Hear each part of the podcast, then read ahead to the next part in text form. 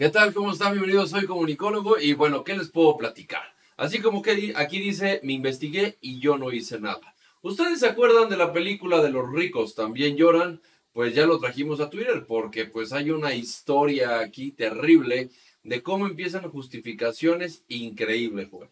Sí, pero además que no terminan. Ah, no, termina. Porque la historia sigue y sigue y sigue y sigue. Y bueno, pues ahora resulta que en el caso del conflicto de intereses del hijo de López Obrador, pues eh, pusieron a la empresa Baker Hughes a, eh, pues a justificar lo injustificable. Pues, resulta que se investigaron ellos mismos y contaron que Baker Hughes no es responsable de lo que se acusa a Baker Hughes. Es que cada vez que abren la boca como que hacen el hueco más pinche hondo, cabrón. Sí, definitivamente, ¿no? Pero fíjate, esto equivale un poco a que ya no necesitamos un sistema de justicia, ya no necesitamos contralorías, ya no necesitamos este, quien investigue una auditoría superior, ¿no? ¿Por qué? Si tú eres capaz de investigarte, pues ya con eso, ¿no? Al gato, un asesino, pues vas y le preguntas, oye, tú fuiste este, culpable de asesinato, y va a decir, pues ya me investigué y resulta que yo no sé.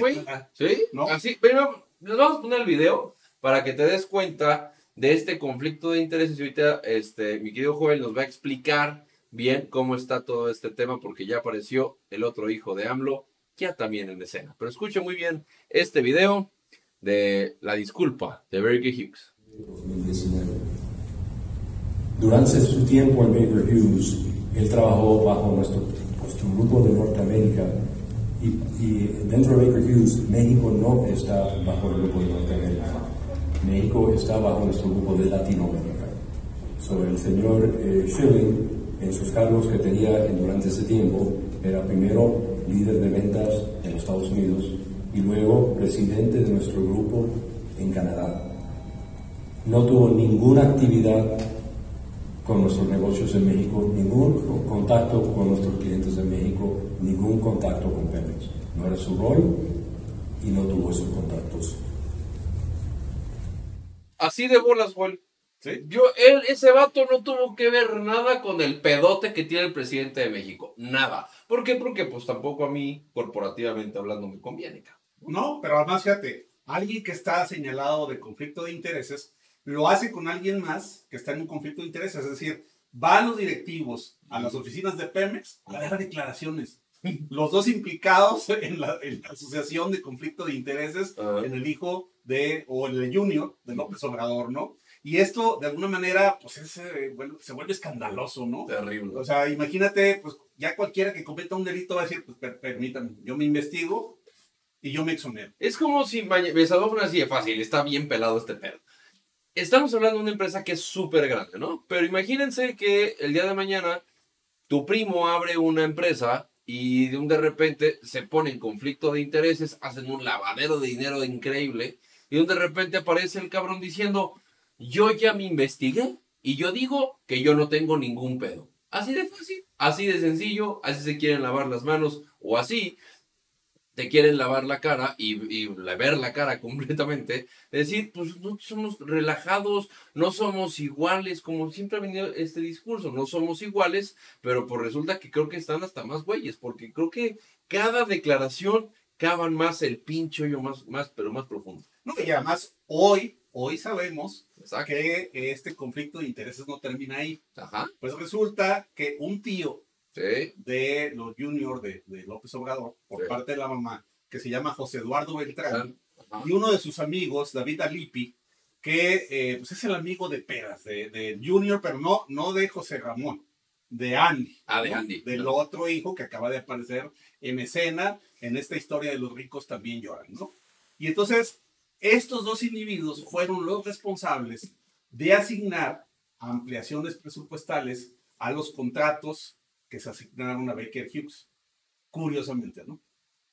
Yo creo que el chiquito este, mi tocayo Ernesto, este, pues no aparece porque, porque pues, está, morro, cabrón, ¿no? Porque todavía no le enseñan las mañas. Porque todavía, digo, ya sabe bailar en la casa, en la casa gris, porque hay un videito muy bonito donde sale el morrillo acá bailando chingón en la alberca, este, pero bueno, sale ahora Andy con un tema de conflicto de interés, realmente haciendo eh, la culpabilidad del gobierno de México mucho más grande. Sí, y por eso vemos que López Obrador sigue desesperado, ¿no? hoy sale a pelearse por lo del penacho que trataron muy mal a su esposa, ¿no?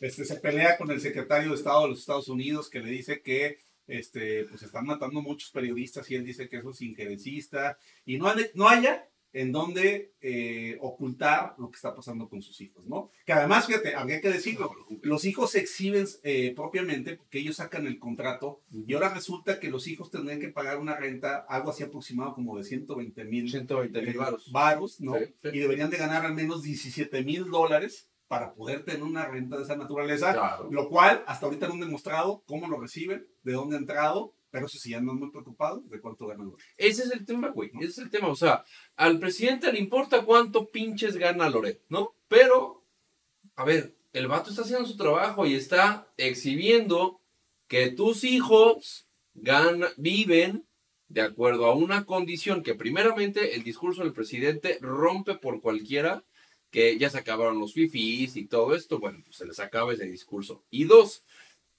saca este tipo de reportajes y el presidente lo primero que hace es realmente eh, tirarle de pedos a, a, cualquier, a cualquiera que le pase por enfrente queriendo justificar la vida que tienen sus hijos. Se debería de preguntar el presidente, ¿qué se dedican mis hijos? Porque ahí es donde viene la pregunta. ¿A ti te importa realmente cuánto gana Loret de Mola? ¿O te importa cuánto ganan los hijos del presidente López Obrador, digo, si te importaba cómo vivían las hijas de Peña Nieto, ¿por qué chingados no te importa cómo vive el Junior o los otros hijos?